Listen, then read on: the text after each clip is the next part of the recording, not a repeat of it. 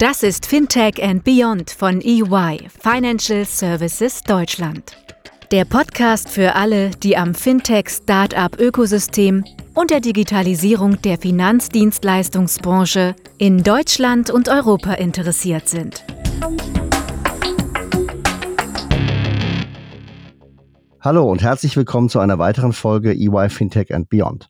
Mein Name ist Chris Schmitz und gemeinsam mit meiner Kollegin Olga Lingner und unseren Gästen freuen wir uns, euch zu begrüßen.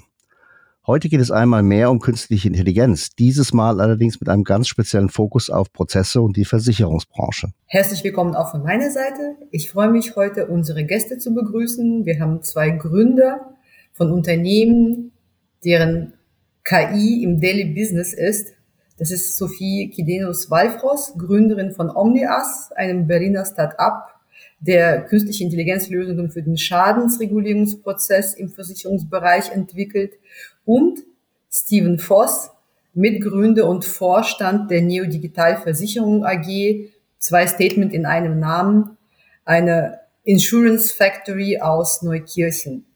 Und bevor ihr euch vorstellt, möchte ich mit einer Frage an euch beginnen.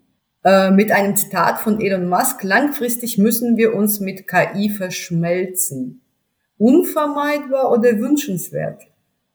Steven. Ich sag mal ähm, beides. Es wird unvermeidbar sein, weil das ist der Weg der Technologie. Wir haben uns über die Jahrhunderte auch als Menschen immer weiterentwickelt und Technologie antizipiert und auch ein Stück weit wünschenswert, weil ich glaube einfach, weil es einfach den Alltag auch besser macht und unsere Arbeitsweise verbessert. Von daher ähm, würde ich sagen, lasst uns alle die KI umarmen.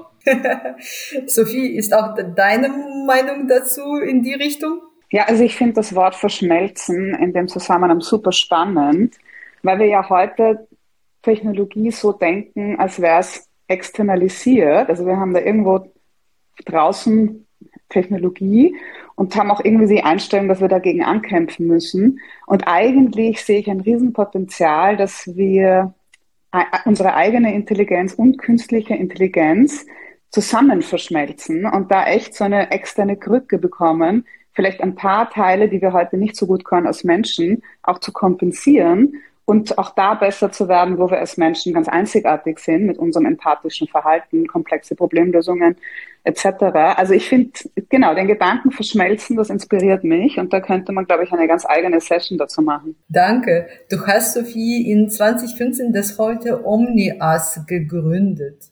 Warum künstliche Intelligenz und warum gerade im Versicherungsbereich? Ja, also gerade ähm, das ganze Thema künstliche Intelligenz, das hat mich ähm, schon vor einigen Jahren fasziniert. Ich habe meine erste Tech-Company 2005 gegründet im Bereich Robotik und wir haben damals schon ähm, über die Hardware-Komponente, das war ein Single-Chip-Controller, das ganze Gerät war ein, ein, eine Maschine, die automatisiert Buchmaterial digitalisieren konnte. Und genau, das hat mich damals fasziniert, es hat super funktioniert. Wir haben auch mit Google gemeinsam gearbeitet. Und damit habe ich Erfahrung gesammelt ähm, und verstanden, dass da ein unglaubliches Potenzial liegt. Die Firma war sehr erfolgreich und hat ähm, über 52 Millionen Seiten digitalisiert. Und parallel dazu ist TensorFlow Open Source geworden. Und ich habe eben von meinen Geschäftspartnern bei Google verstanden, dass Trainingsdaten eine unfassbare Ressource sehen, also wirklich so eine Cornered Resource, was ganz einzigartiges. Und da wir damals Zugang zu so vielen Millionen Training, potenziellen Trainingsdaten für KI hatten, TensorFlow wurde dann auch Open Source, war das sozusagen ein wundervoller Start, ein neues Startup zu gründen und ja, mit einem einzigartigen Zugang zu ähm, eben Ground Truth Daten Omnius zu gründen. Das war quasi eine Voraussetzung, also die Erfahrung, die ich hatte im Bereich künstliche Intelligenz. Und warum Versicherung? Weil ähm, damals schon absehbar war, dass die Insurtechs, also ein Lemonade, ein ähm, Neo Digital, ein WeFox, all diese neuen, also quasi neuen Versicherungsunternehmen Druck auf die großen wie die Achse und die Allianz ausüben werden und aus der Konsequenz heraus die Großen auch in die Richtung gehen werden. Es war auf jeden Fall damals schon zu sehen, dass es da einen Trend gibt. dann die gesamte Amazonification, also der ganze Trend der Kunden, die, die quasi eine Erwartungshaltung an den Kunden haben wie an Amazon. Ich bestelle ein Buch, es ist bei mir zu Hause, ich schicke einen Claim rein und ähm, das Geld ist am Konto. Und da einfach wirklich ähm, die, die öffentlichen Stimmen immer lauter wurden. Ja, und dann einfach der Fakt, dass die Versicherungsindustrie noch immer vor der Transformation steht, vor der großen Transformation steht. Es gibt einige Vorreiter, aber wir sind auf jeden Fall noch in der Phase der ähm, Innovator und Early Adopter. Jetzt noch, also der große Tipping Point, der kommt erst. Und ja, und solche großen Industrien haben es oft schwerer, sich von innen heraus zu transformieren und all das zusammen fand ich einen wunderschönen Ausgangspunkt, sich mit einer Industrie zu beschäftigen, die im ersten Blick gar nicht so sexy ausgeschaut hat, aber nach einigen Jahren ähm, mittendrin sein, muss ich sagen, ich bin sehr, sehr glücklich in dieser Industrie und es macht wahnsinnig viel Spaß, mit den Spielern hier zu arbeiten. Danke dir. Also Versicherung macht Spaß. Das ist auch ein interessantes Statement. Ja, Nicht nur künstliche. Intelligenz macht Spaß, sondern auch Versicherungen. Und ja, absolut. Ich glaube, Steven, du kannst es nur bestätigen. Neo Digital ist seit 2017 auf dem Markt. Äh, und ich meine, ich habe schon gesagt, äh, Neo und Digital, zwei Statement in einem Namen. Äh, welche Rolle spielt künstliche Intelligenz in eurem Businessmodell? Naja, da ist ja jetzt schon viel von meiner Vorrednerin, von der Sophia, eigentlich gesagt worden. Also, ähm, also wir sind auch mit Haut und Haaren Versicherer. Ich glaube, das muss man auch erstmal vorne wegstellen und haben eine unheimlich natürliche Affinität zur Technologie. Und das miteinander ähm, zu kombinieren, und da kommt auch das Thema KI dann mit rein. Ähm, Versicherung ist eine Dienstleistung und die Dienstleistung besteht aus Kontrakten und Prozessen. Und uns ging es von Anfang an immer darum, den Prozess maximal zu beschleunigen. Und den kann man in der Versicherung, und auch das hat Sophie gesagt, das ist ja noch nicht ganz durchgesetzt am Markt, an vielen Stellen durch eine hohe Automation darstellen. Und Automation kann zusätzlich gestützt werden durch KI, weil die KI grundlegende Entscheidungen auch schon übernehmen kann. Und damit haben wir einfach eine, eine, maximale Beschleunigung der, der Prozesse. Und wenn wir eine maximale Beschleunigung der Prozesse haben, das klingt jetzt alles sehr, sehr technisch, ähm, kommen wir aber wieder zu dem Punkt zurück, dass ähm, Beschleunigung sich beim Kunden in Kundenzufriedenheit oder Servicequalität ausdrückt, weil er einfach sein Thema schneller erledigt bekommt. Weil so sexy wir jetzt Versicherungen, wie wir hier sitzen und miteinander reden, alle finden, für den Kunden ist es letztendlich ein notwendiges Mittel, um sein eigenes Risiko zu begrenzen. Also er beschäftigt sich jetzt wahrscheinlich mehr mit seinem Hund oder seinen Hobbys als mit der Versicherung. Und von daher muss Versicherung so aufgebaut sein, dass sie einfach, transparent und schnell zu erledigen ist. Und wenn uns dabei KI helfen kann, dann bekommen wir ein besseres Produkt und wir kriegen eine größere Kundenzufriedenheit. Und ich denke, damit ist allen wirklich gedient. Und ähm, das ist unser, unser größter Antrieb in der Neo Digital, ähm, für den Kunden das optimale Produkt zum optimalen Prozess in der absolut schnellstmöglichen Servicegeschwindigkeit darzustellen. Und dafür setzen wir Technologie ein. Da, dafür sind wir da. Vielen Dank, äh, Steven. Ähm, vielleicht mal zum konkreteren Anwendungsfall, ja, KI. Ähm, Sophie, ihr habt ja die Schadensregulierung mit KI digitalisiert. Was war denn dabei die größte Herausforderung am Anfang? ja, ich muss lachen, weil es gab so viele. Ja, die größte, die allergrößte. Ich glaube, eine Herausforderung war von einem ähm, tech-fokussierten Unternehmen, das sich zuerst wirklich auf tiefes Dokumentenverständnis fokussiert hat. Und wir waren ganz verliebt in unsere KI-Modelle und wir haben ganz viele tolle Blogposts auf Medium geschrieben und wir waren wirklich also in unserer Artificial Intelligence Welt. Von dort weg die, das Interesse und die Liebe für nur eine Industrie zu entwickeln, wirklich zu verstehen, dass es eine Hypervertikalisierung braucht, um Cutting-Edge-Technologie ganz präzise in Anwendung zu bringen also sozusagen wirklich von quasi Foundational Research zu Applied, also wirklich diese Präzision zu bekommen. Und dafür war es notwendig, dass wir selbst eine Leidenschaft für Versicherungen entwickeln, tiefes Prozessverständnis aufbauen, unsere Data Scientists und Engineers ähm, Lust drauf haben, sich damit auseinanderzusetzen, wie ein Schaden heute reguliert wird. Was, worum es da eigentlich geht, was eine Deckungsprüfung ist, was dafür erforderlich ist. Also das war, das war, glaube ich, eine große Herausforderung und ähm, auf praktischer, technischer Seite der Zugang zu sehr spezifischen Trainingsdaten. Ich habe vorher von allgemeinen Trainingsdaten gesprochen, um einen ähm, wirklich einen, einen, eine Entscheidung zu treffen, eine Deckungsprüfung, muss ich ja ganz genau verstehen, worum es geht. Da ist das gestohlene Fahrrad ist ein ganz anderer Case, als wenn mir ähm, mein Wasserrohr bricht. Und da haben wir ähm, Kooperationen mit Versicherungen als unseren Weg gewählt. Wir hatten ganz viele mutige, tolle Versicherungen, unglaublich, die entschieden haben, mit uns diesen Pionierweg zu gehen. Und dieser Schritt, also da wirklich Überzeugungsarbeit zu leisten, dass ein, eine Unica, eine Baloise, eine Allianz sagen, okay, mit euch gehen wir, das war eine große Herausforderung am Anfang. Ja, Sophie, das hört sich ja nach einer sehr interessanten Reise an. Wie lange hat die denn gedauert? Ähm, also ich glaube, unser erster Vertrag mit Unica hat über zwei Jahre gebraucht, damit er wirklich niegelnagelfest war. Gut, das ist natürlich für B2B-Startups jetzt nicht ungewöhnlich, ne? eine lange Anlaufzeit. Also ja. gerade diese, diese Hypervertikalisierung, von der du gesprochen hast, natürlich super ja. spannend. Ähm, das Lernen ähm, ist ja auch ein Thema, was man als Technolo Technologieexperte schnell beherrscht, aber die, das sich eindenken in die Prozesse natürlich eine, eine anspruchsvolle The Thematik. Wie, wie lange habt ihr denn genau für diese Hypervertikalisierung am Ende Zeit gebraucht? Und was war da so das Erfolgsmesskriterium am Ende? Ja, eine super Frage, äh, weil wir wirklich gelitten haben. Und zwar über ein Jahr. Also wir hatten dann unsere super Cutting-Edge-Plattform, die konnte alle Dokumente verstehen aber die konnte keine Entscheidungen treffen.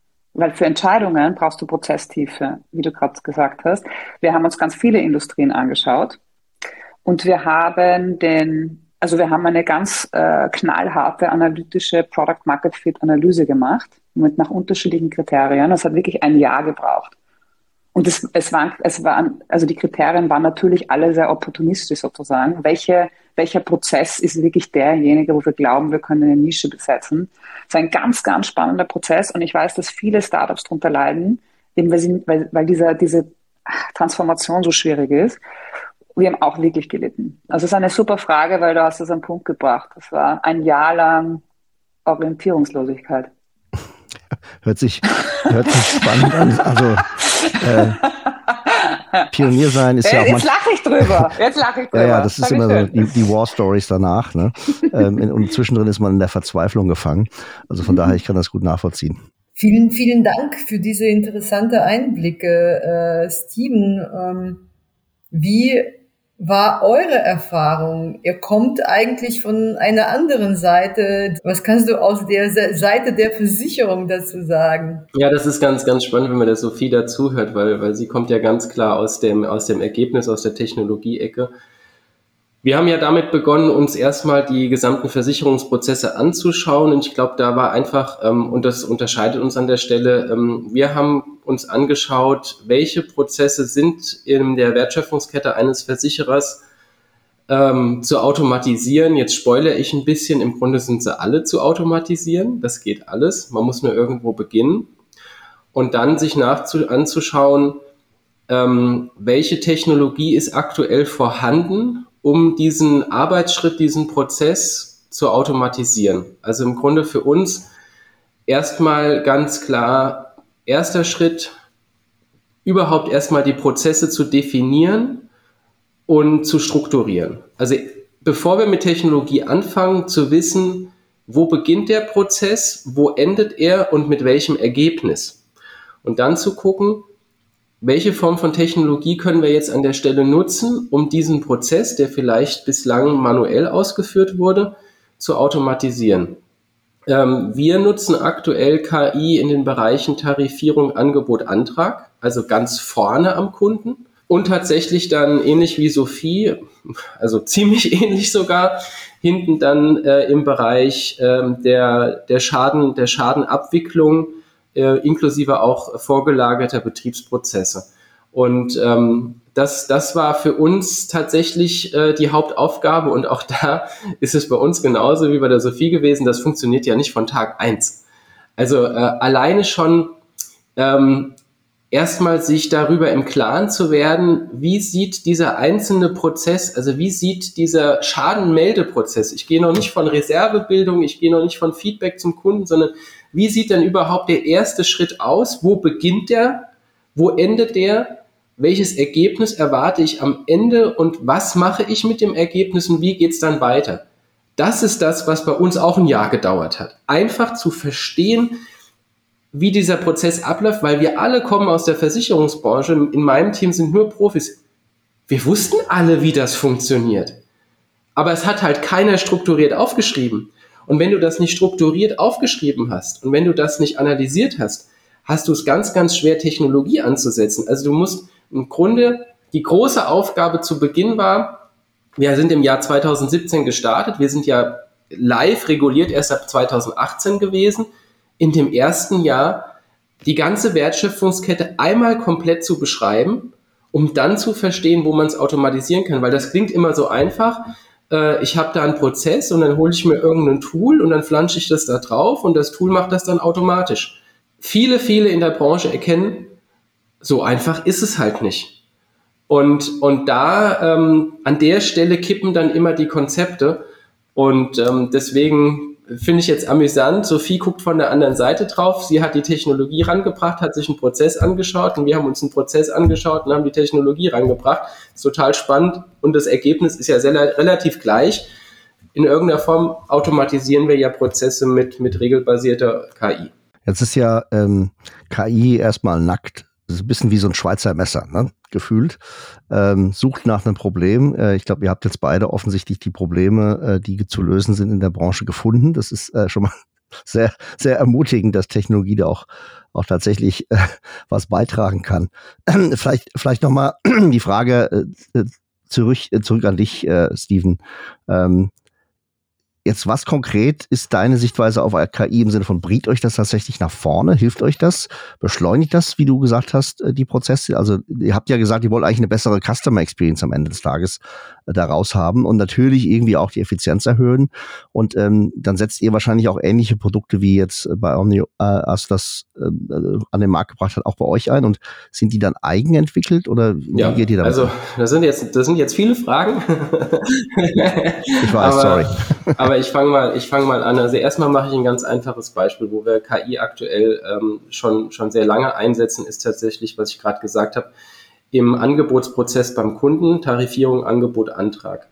Ähm, dort nutzen wir eine, ähm, eine regelbasierte künstliche Intelligenz, die anhand der Angaben, die der Kunde zum Beispiel auf einem Vergleichsportal macht, zu seinem Risiko, ähm, machen wir ein automatisiertes Underwriting. Das klingt total banal und jeder Kunde, der draußen ist, sagt, ja, das ist doch immer automatisiert. Nee, ist es nicht, weil bei den meisten Versicherern guckt da tatsächlich nochmal ein Mensch drüber und gibt dann eine sogenannte Deckungszusage. Das kann zum Teil eine ganze Weile dauern. Jetzt ähm, bist du aber mit deinem gerade frisch äh, vom Züchter geholten Hund vor der Hundeschule und kommst nicht rein, weil du keine Hundehaftpflicht hast. Da willst du keine sieben Tage warten, bis du eine Deckungszusage per Post im schlimmsten Fall äh, noch vom Versicherer hast, sondern du möchtest sofort eine Kontraktion deines Vertrages und damit ähm, die, die Risikobindung an den Versicherer. Und das ist ein ganz konkretes Beispiel. Da geht es wirklich dann um Geschwindigkeit. Und wenn wir jetzt uns anschauen, ähm, und wir haben ja auch in anderen Podcasts von euch ja schon gehört, wie auch die Produktwelt in die Zukunft geht. Also wir haben nicht mehr die, äh, nicht mehr nur hausrathaftlichen Wohngebäude, wir haben in Zukunft auch kleinteiligere Versicherungen. Die wollen zum Teil ad hoc, schnell und situativ abgeschlossen werden. Da kannst du nicht auf einen Sachbearbeiter warten, der jetzt nochmal die Underwriting Rules checkt, sondern das muss im Grunde dunkel durchgehen. So, und das ist im Grunde der erste Teil zu deinen Fragen, äh, wo wir KI einsetzen und warum das notwendig ist. Das Gleiche gilt auch, und das war das, die zweite Frage, ist das ähnlich zu dem, was Sophie macht? Ähm, ja, wir machen das im Claims-Bereich, machen wir das auch. Ähm, wir gucken anhand einer strukturierten Schadenaufnahme, guckt eine KI drüber, welche Antworten gegeben wurden und die KI löst dann automatisiert Folgeprozesse aus. Ähm, jetzt wird sehr technisch, aber du musst im Grunde in einem Schadenfall machst du eine Schadenerstreserve, dass du weißt, wie viel Geld du schon mal zur Seite legen musst. Du löst Prozesse aus, wenn es größere Schäden sind, Richtung Gutachter oder Dienstleister. All das wird automatisiert ausgelöst. Und wenn das automatisiert ausgelöst wird aus den Daten, die ich vorher strukturiert erhalten habe, dann kann ich dem Kunden auch wirklich sehr, sehr schnell wieder Feedback geben und sagen, danke, Schaden ist gemeldet, Anspruchssteller hast du genannt, ähm, es fehlt aber jetzt noch eine Rechnung, kannst du die Rechnung hochladen. Und das kannst du ihm im Grunde sofort rausschießen und die meisten Kunden haben es erstaunlicherweise auch sofort, äh, müssen aber angetriggert werden, dass sie es übermitteln. Und damit gewinnen wir auch wieder Geschwindigkeit. Und ähm, wir haben einen internen SLA, den wir rausgeben als Service Level für uns, dass wir sagen, äh, wenn alle Dokumente vorhanden sind, äh, lösen wir den Schaden innerhalb von drei Tagen auf. Also er wird bezahlt. Also es ist wirklich Geschwindigkeit für den Kunden. Und da, da hast du dann den Kundenservice und diese Kundenkomponente, die ganz wichtig wird. Und wir haben gerade eben vor ein paar Minuten darüber gesprochen, ähm, dass sich ja auch demografisch unsere Kundschaft einfach auch äh, ändert. Ähm, früher war es okay, dass du 14 Tage auf die Schadenzahlung gewartet hast. Also ich würde jetzt mal sagen, ich habe auch Kinder wenn die im Erwachsenenalter sind, wenn ich mir die anschaue, das ist keine Kritik an der Generation. Die warten keine 14 Tage, bis sie den Schaden bezahlt bekommen. Da haben die gar keinen Bock drauf. Ähm, die sind das gewohnt äh, von, von den großen Online-Plattformen, dass sie im Grunde, wenn wir ganz ehrlich sind, in Echtzeit mittlerweile Feedback bekommen. Und ich glaube, da müssen wir hinkommen. Wir müssen auch dahin kommen, dass wir mit der Versicherung zumindest einen Teil des Feedbacks, das der Kunde erwartet, und er erwartet da einiges, dass er das in Echtzeit zurückbekommt. Da müssen wir hin. Ja, das ist ja auch eine, eigentlich eine, eine Top-Ausgangslage für eines der großen anderen Themen, die wir aktuell sehen, nämlich Embedded Finance, ne? wo du ja auch äh, am Point of Sale oder am Point of Need, wo auch immer der dann stattfindet, äh, in der Lage sein musst, sehr schnell Entscheidungen zu treffen und ein Underwriting zu machen. Von daher spannend. Und Schnelligkeit ist natürlich, Zeit ist ein Aspekt und der andere Aspekt, durch die künstliche Intelligenz nimmst du aus dem Prozess bis zum gewissen Grad die Subjektivität heraus. Ist es korrekt?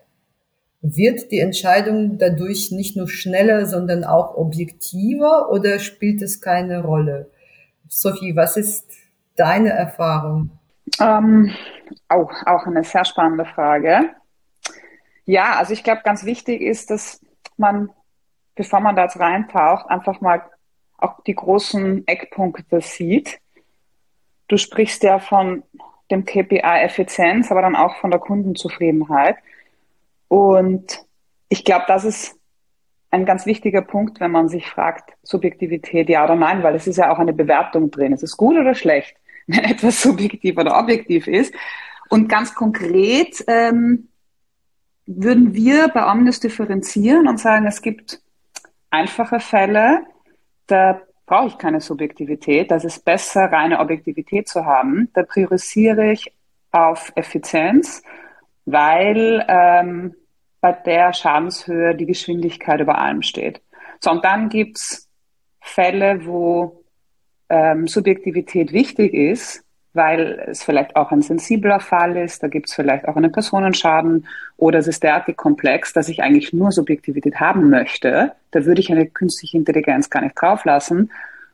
Und dann ist das gut und in dem Fall ist Subjektivität besser als Objektivität, weil ich hier genau einfach diese Komponente priorisiere. Und dann gibt es Fälle, und das ist bei uns eigentlich der größte ähm, Anwendungsfall, wo ich einen Hybridansatz habe also wo ich Teile des Schadens vollautomatisiert abwickle und dann kurz mit einem menschlichen Auge ein paar Check-ups ähm, subjektiv bewerte. Und das ist, glaube ich, auch die Zukunft, wie, wie einfach auch dieses Verschmelzen gedacht werden kann, dass die Bereiche, wo künstliche Intelligenz tatsächlich besser ist, und das ist überall, wo ähm, es sich um das Verarbeiten von sehr, sehr großen Datenmengen handelt, das Merken von sehr großen Datenmengen oder sehr repetitive Arbeiten. Da ist einfach künstliche Intelligenz heute besser. Alles, wo ich ein bisschen abstrakter denken muss oder vielleicht auch mehr Kontext brauche, ähm, auch Empathie brauche, ja, brauche ich ja überall, wo ich mit Menschen arbeite, da hilft der Empathie. Da ist Subjektivität besser. Und ich glaube, deswegen ist es spannend, bei so einer Frage ein bisschen einen Schritt zurückzugehen und, und auch zu überlegen, wann ist eigentlich was besser, unter Anführungszeichen. Ja, das ist natürlich eine interessanter, interessanter Einblick. Ähm, vor allen Dingen, wir sagen ja, Objektivität ähm, der Entscheidung soll ja auch den Bias, den man möglicherweise hat, äh, bei einer gewissen Entscheidung mhm. auch verhindern oder, oder zumindest mhm. mal in, in, der Form zurückdrehen. Da kommen wir so ein bisschen in dieses Thema ESG rein, ne? eher so der S- und der G-Teil mhm. von ESG. Mhm. Ähm, äh, und da ist schon die Frage subjektiv versus Objektivität. Steve, wie sieht denn das aus deiner Sicht aus? Denk, kann denn KI helfen, solchen Bias zu vermeiden? Ähm, oder gibt es da auch noch andere Aspekte, die für euch im Vordergrund stehen in der Richtung? Ja, ich habe schon ganz ungeduldig auf meinem, auf meinem Stuhl hier rumgewackelt. Ähm, weil ich glaube, das, das, das müssen wir einmal vorneweg auch nochmal sagen. Also KI bedeutet hier nicht äh, das Ausschalten ähm, der, der menschlichen Intelligenz an der Stelle, sondern genau das, was Sophie beschrieben hat. Es muss eine Kombination, es sollte idealerweise eine automatisierte Kombination von beiden sein. Das klingt jetzt ein bisschen abstrakt, aber was meine ich damit? Die KI sollte in der Lage sein, und das ist eigentlich die hohe Kunst, auch an einem bestimmten Punkt zu entscheiden, ähm, ich habe jetzt Informationen, die sind an der Stelle nicht eindeutig und hier übergebe ich quasi an ähm, die menschliche Instanz. Ähm, wir reden da bei uns intern von der sogenannten One-and-Done-Quote. Das heißt, ähm, tatsächlich guckt nochmal im Rahmen der Schadenauszahlung nochmal eine menschliche Intelligenz drüber, um es zu plausibilisieren. Ähm, wir reden sehr viel in der Branche darüber, schon seit Jahren, ob wir äh, in Richtung einer automatisierten Schadenauszahlung gehen sollten. Das gucken wir uns auch an. Ich glaube, wir haben irgendwann auch mal den Fall. Wir für uns haben entschieden, dass wir, obwohl wir es technisch schon könnten, für Kleinschäden, du kannst ja eine Grenze setzen und sagen, ich mache für Kleinschäden Schäden mache ich es komplett automatisiert. Wir haben für uns aktuell noch entschieden, dass wir auf Grundlage unserer ähm, Schadendaten und der Anzahl der Schäden noch nicht genügend Trainingsdaten gesammelt haben, um tatsächlich in eine Auto, wirklich vollautomatisierte Schadenauszahlung zu kommen.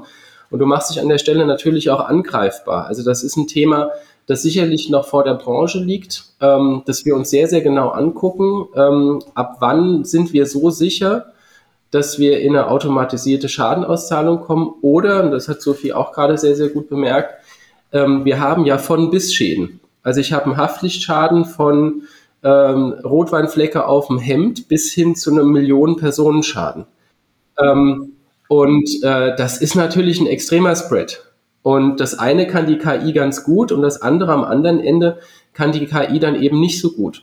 Und was die KI aber können muss, egal auf welcher Seite vom Spread, ist zu entscheiden, wann bin ich an meiner Grenze als KI und wann übergebe ich an, an äh, Fachmitarbeiterin, Fachmitarbeiter, der genau das Thema mit seiner Erfahrung und der Empathie äh, und dem Wissen dann auch entsprechend weiter bearbeitet. Und das ist auch ganz, ganz entscheidend, weil das, was wir vermeiden müssen bei all dem, was wir tun, ist, dass Versicherung am Schluss ähm, wahrgenommen wird als äh, von, nur von Maschinen automatisiertes Handeln. Das sollte es eigentlich nicht sein, weil es geht immer noch um das Risiko eines Individuums oder einer Person, die geschädigt wurde. Da muss man natürlich ein bisschen dagegen arbeiten. Also auch das, Chris, da dein Einwand, ja, das muss auch ESG-konform sein, das muss auch da passen. Also wir haben da eine ganz, ganz große Aufgabe und sicherlich auch ähm, ein paar philosophische Fragen zu beantworten. Und ich habe noch nicht alle Antworten dafür, sage ich auch ganz offen. Ähm, ich glaube, da müssen wir noch viel miteinander diskutieren ähm, ab wann das eine aufhört und ab wann das andere anfängt. Es hat sich so angehört, als würde die KI das noch entscheiden, aber ihr habt doch euch bewusst dafür entschieden, dass es ohne Menschen noch bei euch nicht geht, oder? Also, also wenn die Frage an mich gerichtet ist, ist die Antwort bei uns ganz klar ja. Wir haben entschieden, dass es ohne Mensch nicht geht. Ähm, wir versuchen aber, ähm, das ist eigentlich unser Credo auch für die ganze Firma, das hat jetzt weniger mit KI zu tun, wir versuchen einen 80 Prozent zu automatisieren und 20 Prozent irgendwie noch äh, durch Personen ausführen zu lassen. Das hat aber auch einen großen Hintergrund, ähm, dass wir sagen, um die ganzen Prozesse weiter zu automatisieren, müssen wir im Betrieb mit den Leuten, die es automatisieren sollen, auch wissen, was wir da tun. Also wir müssen selber auch noch lernen, um die KI anzulernen. Und das kannst du einfach nicht, wenn du jetzt sagst, okay, ich schalte jetzt die KI an und der Rest ist mir egal, sondern ähm, du musst immer noch, um die KI zu steuern, ein Stück weit im Prozess selber mit drin sein, um sie an der Stelle weiter verbessern zu können. Ich muss doch fragen, wer, wer lernt schneller? Ein Mensch, ein Baby, ein Kind oder eine Maschine? Sophie, du hast einen, einen kleinen Sohn. Äh, wer lernt schneller? Hm. Ähm, ja, äh, puh, auch wieder eine große Frage. Es stellt so große Fragen. Auch da kann man eine Stunde drüber reden. Ja, also was ist, was ist denn eigentlich Lernen? Ähm, es gibt ja so viele Aspekte. Wenn wir das Thema EQ mal weglassen, weil ich glaube, da sind wir uns alle einig, dass wir Menschen da einfach äh, Weltklasse sind und ähm, eine Maschine niemals hinterherkommen könnte, im, im Bezug auf, wie man auf einen anderen Menschen eingeht. Also ich glaube, das ist klar. Und das, also dann die auf der anderen Seite der Intelligenz, wenn wir uns einfach IQ anschauen, ist es auch ähm, ja, also wirklich eine gute Frage. Ich würde jetzt mal sagen, also wenn wir Intelligenz definieren als Probleme durch Denken lösen, ähm, dann würde ich sagen, kann KI schneller lernen, weil es um große Datenmengen geht. Wenn ich auch genau weiß, was das Problem ist, das ich lösen möchte. Also wenn das, wenn der Anwendungsfall sehr spezifisch und klein ist, ja, und ich darauf eine Narrow AI, so nennen wir das, nicht General AI, sondern Narrow AI drauf trainieren kann, ist heute künstliche Intelligenz überraschend gut. Wenn ich dann aber ähm, das Lösen von Problemen in neuen Situationen hineinbringe, würde ich sagen, dass der E-Mail unschlagbar ist im Vergleich zur künstlichen Intelligenz. Also ich gebe euch ein Beispiel. Ähm, der Emil kann auf einen Stuhl draufspringen, harte Auflage, und eine Sekunde später auf ein Sofa draufspringen. Er kann dieses Transfer Learning ohne überhaupt drüber nachzudenken, anwenden. Da geht es um ganz viel Kontextualisierung. Ja, da gibt's, also das ist echt, das erfeuert viel in seinem Hirn, dass das möglich ist. Bis du einen so einen kleinen Roboter, also diese springhüpfenden Roboter dazu bringst, auf eine unterschiedliche Auflage, unterschiedliche Höhe drauf zu springen, brauchst Wochen, um den mit neuen Trainingsdaten anzufüttern. Also ich glaube, genau, da muss man auch so ein bisschen unterscheiden, wieder grob in repetitiv, viele Daten verarbeiten und sich merken oder abstrakt neuer Kontext, neue Situation, das Wissen von einer Anwendung in die andere Anwendung transformieren. Beim Zweiteren sind wir Menschen nach wie vor unschlagbar. Und wenn wir das Thema Kreativität reinbringen und dann eben auch noch den Bezug zu anderen Menschen und das Nervensystem, dann wird KI niemals in der Lage sein, uns ähm, zu schlagen. Das sind ja noch beruhigende Aussichten. Vielen Dank, Sophie, für die, für die Einsicht. Das ist sehr nett, dass uns da ein bisschen die Angst nimmt, äh, zu Cyborgs zu mutieren, äh, äh so wie Elon Musk das vielleicht auch in, im Kopf hat, keine Ahnung. Ähm, wir haben jetzt ja viel über die Anwendungsmöglichkeiten gesprochen. Es gibt ein Thema, und äh, Sophie und äh, Steve haben beide über das Thema Daten gesprochen, als wesentlichen Inputfaktor auch für eine, für eine ordentliche KI. Da liegt natürlich das Thema Datensicherheit ähm, auch relativ nah. Ne? Ähm, Gibt es da aus eurer Sicht sinnvolle Lösungsansätze für das Thema Datensicherheit? Weil natürlich die, die Poolung von Daten, das wissen wir nicht nur, nicht nur von euch, sondern auch von den Tech-Unternehmen, ist natürlich irgendwo auch immer eine Gefahr. Ja? Ähm, wie steht ihr zu diesem Thema Datensicherheit in Bezug auf KI? Vielleicht fängst du an, Steven. Ja, also das ist jetzt ein, das ist ein Thema, das ist sehr, sehr komplex, weil die Frage ist, in welchem Zusammenhang nutzen wir Daten? Also erstmal, wenn wir jetzt ähm, regelbasiert Daten überprüfen, die der Kunde uns selber eingibt, weil er die entweder dem Makler gibt oder der Plattform, dann glaube ich, ähm, greifen da gängige äh, Datenschutzverordnungen und auch Datensicherheiten. Ähm, es gibt aber andere Themen, wo KI eingesetzt wird, ähm, wo Daten übermittelt werden. Das ist ähm, jetzt mittlerweile, glaube ich, auch ganz, ganz gut im, im Markt durchdrungen. Das ist ähm, Kfz und Telematik. Und Telematikdaten, Telematikdaten sind ja äh, Versicherungsnehmer individuelle Bewegungsdaten, auf deren Grundlage der Versicherer dann später in der Lage sein soll oder sollte, Rückschlüsse auf das Fahrverhalten und auf, die, auf das Risikomodell des jeweiligen Kunden zu ziehen. Ähm, da hast du natürlich sehr, sehr individuelle Daten zu dem jeweiligen Fahrer zum jeweiligen Zeitpunkt. Ähm, das muss man sich differenziert anschauen. Ähm, da sind wir der Meinung aktuell, dass es da gut tut, wenn man äh, die Daten als in jetzt in dem Fall als Versicherer nicht selber hostet, sondern die Daten im Grunde einem Treuhänder übergibt. Der Treuhänder diese Daten auswertet und an den Versicherer wieder einen Score zurückschießt. Also im Grunde schon das Ergebnis ähm, auf einem, äh, sag ich mal, interpolierten Ebene.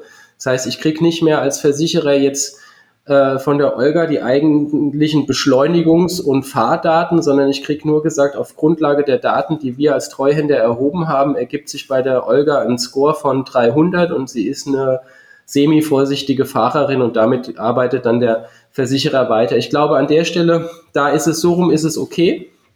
Ähm, auf der anderen Seite ist es, wenn wir wirklich, äh, in, äh, wirklich extrem individuelle Daten erheben, müssen wir einfach in das Modell gucken. Aber, und das sage ich jetzt auch, ähm, jetzt alle, wie wir hier zusammen sitzen, hier in dem Podcast, wir haben noch ein anderes Verständnis von, von Datennutzung und das, was wir an Daten rausgeben. Auch hier, ähm, jetzt, äh, Sophie, meine Kinder sind ein bisschen älter, sie sind gerade alle Teenager.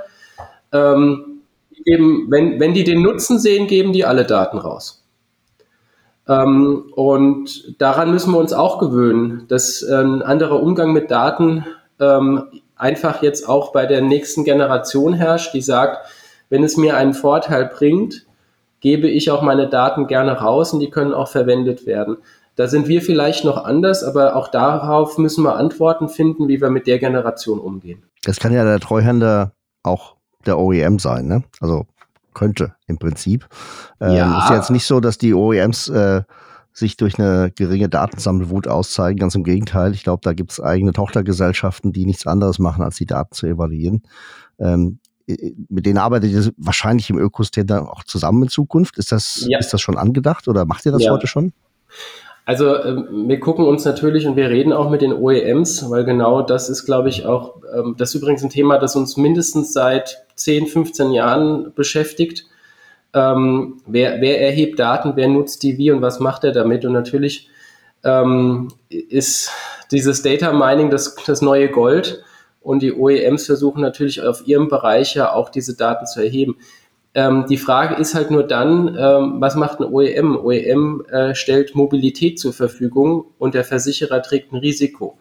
Und darüber müssen wir uns dann ver äh, verständigen, ähm, welche Daten werden erhoben, wie werden sie gespeichert und wie werden sie dazu genutzt, das Risiko zu erheben. Und ähm, da ist auch noch viel Diskussion im Raum, ähm, weil wir jetzt als Versicherer nicht der Meinung sind, jetzt auch noch für die Daten, die im Auto erhoben werden, die dem Risiko zugutekommen, jetzt auch noch Geld zu bezahlen. Ähm, also das ist sicherlich ein spannendes Thema im Markt, wo wir uns auch noch langfristig drüber unterhalten müssen. Letztendlich, das ist jetzt so ein bisschen meine persönliche Meinung, gehören die Daten dem Fahrer. Und der Fahrer muss entscheiden, wie er mit den Daten umgeht und nicht der Hersteller. Also es sind immer noch meine persönlichen Bewegungsdaten und nicht die des Fahrzeugherstellers. Ich glaube, auch da werden wir noch die eine oder andere philosophische Diskussion führen müssen. Ja, wobei die DSGVO da eigentlich sehr klar ist. Ne? Also ähm, die, die, die Ownership über die Daten wurde dort ja erstmalig sehr, sehr explizit geregelt. Und wenn man das anwendet, naja, gibt es da wenig Raum zur Interpretation. Ne? Auf der anderen Seite wissen wir natürlich auch, äh, jeder von uns ähm, ist für entsprechende Mehrwerte auch bereit, Datenhoheit abzugeben. Ne? Absolut. Ne? Ähm, und ähm, eine reduzierte Versicherungsprämie äh, im Falle von Olga, die eine sehr vorsichtigere Fahrerin bestimmt ist, ähm, das ist natürlich dann auch ein Anreiz. Ne? Ja, das ist ja genau der Punkt. Es ist ja genau das, was ich vorher gesagt habe, dass wir uns damit auseinandersetzen müssen, dass es jetzt Generationen gibt, die sagen, äh, wieso soll ich nicht meine Daten freigeben? Ich teile ja eh schon alles auf Instagram, Twitter und TikTok.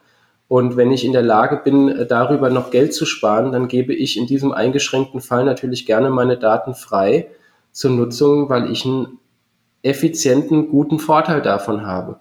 Und das glaubt mir, die Generation ist sehr, sehr schnell, schneller als künstliche Intelligenz, übergreifend zu erkennen, weil sie, wann sie einen Vorteil hat und wann nicht. Das Absolut. ist führt mich äh, wirklich zum Ende hin äh, noch zu äh, einer philosophischen Frage. Und zwar sagte der äh, Richard David Brecht, äh, dass die, äh, der regelmäßige Umgang mit technischen Intelligenz bei Menschen Spuren in ihrem Empfinden, Denken und Verhalten hinterlässt. Es macht sie ungeduldiger und zielorientierter bei der Problemlösung. Es senkt ihre Aufmerksamkeit, Aufmerksamkeitsspanne, kanalisiert ihre Lösungswege und standardisiert ihren Sprachgebrauch und auch wahrscheinlich den Umgang mit den Daten. Wer ein Computerprogramm bedient, passt sich ihm weitgehend an. Könnt ihr das bei euch schon beobachten oder erst bei euren Kindern? Steven, Sophie. Mhm. Also was mich zum Nachdenken bringt, wenn du das vorliest, ist, dass quasi das Wort zielorientiert, ähm, das war eingepackt in anderen Beschreibungen wie ungeduldig etc. Also was Negatives, das finde ich erstmal interessant. Und ich würde bis zu einem gewissen Punkt auch zustimmen, dass ein Leben, wo ich eigentlich nur zielorientiert denke und mich verhalte, eigentlich sehr viel Bandbreite nimmt für den Moment und das, was eigentlich da ist. Also dieses Zielorientierte hat, bringt für mich dieses Gefühl, dass ich immer etwas optimieren und verändern muss, anstatt einfach mit dem zu sein, was halt ist. Finde ich total spannend.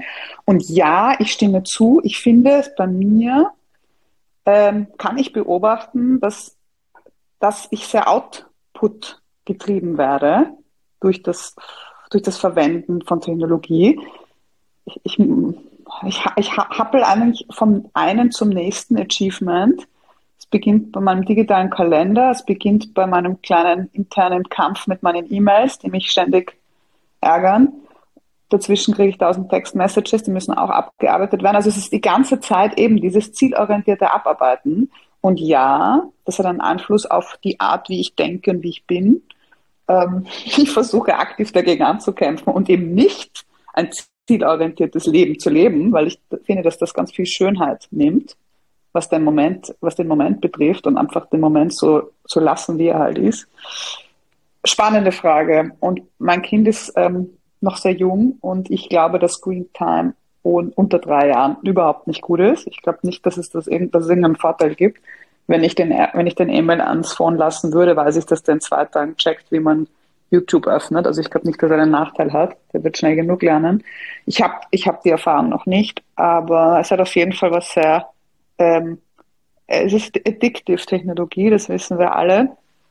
Und genau, insofern eine spannende und schöne Frage. Und glaube ich, ähm, wichtig, dass man sich fast täglich bewusst darüber ist, unter Anführungszeichen Time well spent, wie ich, wie ich meine Augenblicke fülle, wo ich nicht vom Rechner sitzen muss, weil ich arbeite. Ja, also da, da, da, da hake ich gerne ein. Also ich, ich gehe nicht ganz konform mit der Negativität, die Brecht da äußert in dem Statement, oder zumindest so, wie du es formuliert hast, Olga. Ähm, ich glaube, ähm, es verändert uns und es sollte uns auch verändern. Uns hat auch das Feuer verändert und es hat uns auch, äh, die Bronze hat uns verändert, Eisen hat uns verändert.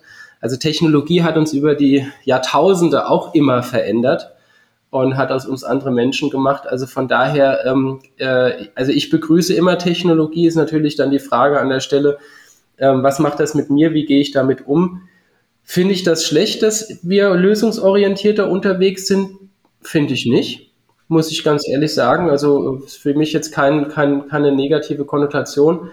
Auf der anderen Seite, und das hat Sophie auch gesagt, ähm, sind wir noch Menschen, wir brauchen noch Freiräume. Königsdisziplin ist natürlich, wenn ich Technologie so nutze, dass ich mir mehr Freiräume schaffe. Und das ist übrigens auch eine Möglichkeit, ähm, wenn ich schneller lösungsorientierter arbeiten kann oder wenn ich die Möglichkeit habe, meine Themen so abzuwickeln, dass ich nicht unbedingt am Büroschreibtisch äh, in der Firma sitzen muss, sondern irgendwo trotzdem unterwegs sein kann, gewinne ich auch wieder ein Stück Lebensqualität. Also ähm, ich glaube, der, äh, der, äh, der gute, sinnvolle Umgang mit Technologie an der Stelle hat, hat sehr, sehr viele Möglichkeiten für uns und bringt Vorteile und ja, die Nachteile sind da, die müssen wir einfach, mit denen müssen wir umgehen, aber auch, wie gesagt, das Feuer hat uns auch als Menschheit verändert und ist auch gefährlich und trotzdem sind wir weitergekommen. Vielleicht muss man Technologie an der Stelle dann einfach mit ein bisschen Vorsicht anpacken und sie dann, ähm, da die Engländer sagen immer embrace technology, das finde ich eine wunderschöne Formulierung, also muss die Technologie umarmen. Und ich glaube, wenn man mit der Philosophie reingeht, dann kommt man da eigentlich wirklich ein gutes Stück weiter. Und uns bleibt immer noch unsere Kreativität. Absolut. Absolut, ja. Ich finde zum Beispiel toll, dass wir heute im Podcast durch Technologie zusammensitzen konnten. Äh, das wäre ja vor zehn Jahren auch nicht so einfach denkbar gewesen. Ne? Dann trifft man sich virtuell ähm, und äh, plaudert einfach ähm, informiert und äh, mit, mit, mit großem Tiefgang am Ende des Tages auch über ein schönes, spannendes Thema.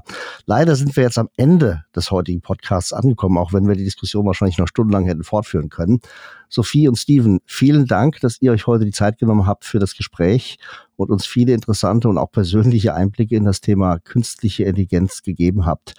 Für unsere Zuhörer, wir haben vor einiger Zeit auch eine spannende Episode zum Thema KI Natural Language Understanding veröffentlicht. Wenn euch das Thema interessiert, hört doch einfach mal in die Episode Nummer 43 rein, die heißt Künstliche Intelligenz wie Natural Language Understanding Grenzen überwindet. Ähm, wie immer verlinken wir auch unsere Gäste in den Show Notes. Dort findet ihr auch unsere Kontaktadresse eyfintechandbeyond at de.ey.com. Wir freuen uns immer über Feedback, aber natürlich auch über Vorschläge für weitere spannende Themen oder Gäste, die ihr gerne mal im Podcast hören wollt. Nochmal, Steven und, äh, und Sophie, vielen herzlichen Dank. Es war toll. Danke euch. Sehr gerne. Hat viel Spaß gemacht. Danke euch. Habt eine gute Zeit. Tschüss.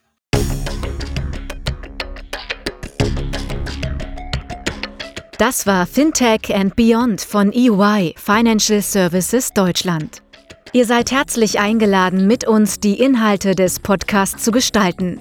Meldet euch einfach unter der E-Mail-Adresse eyfintechandbeyond.de.ey.com mit Feedback, Vorschlägen oder sonstigen Anregungen.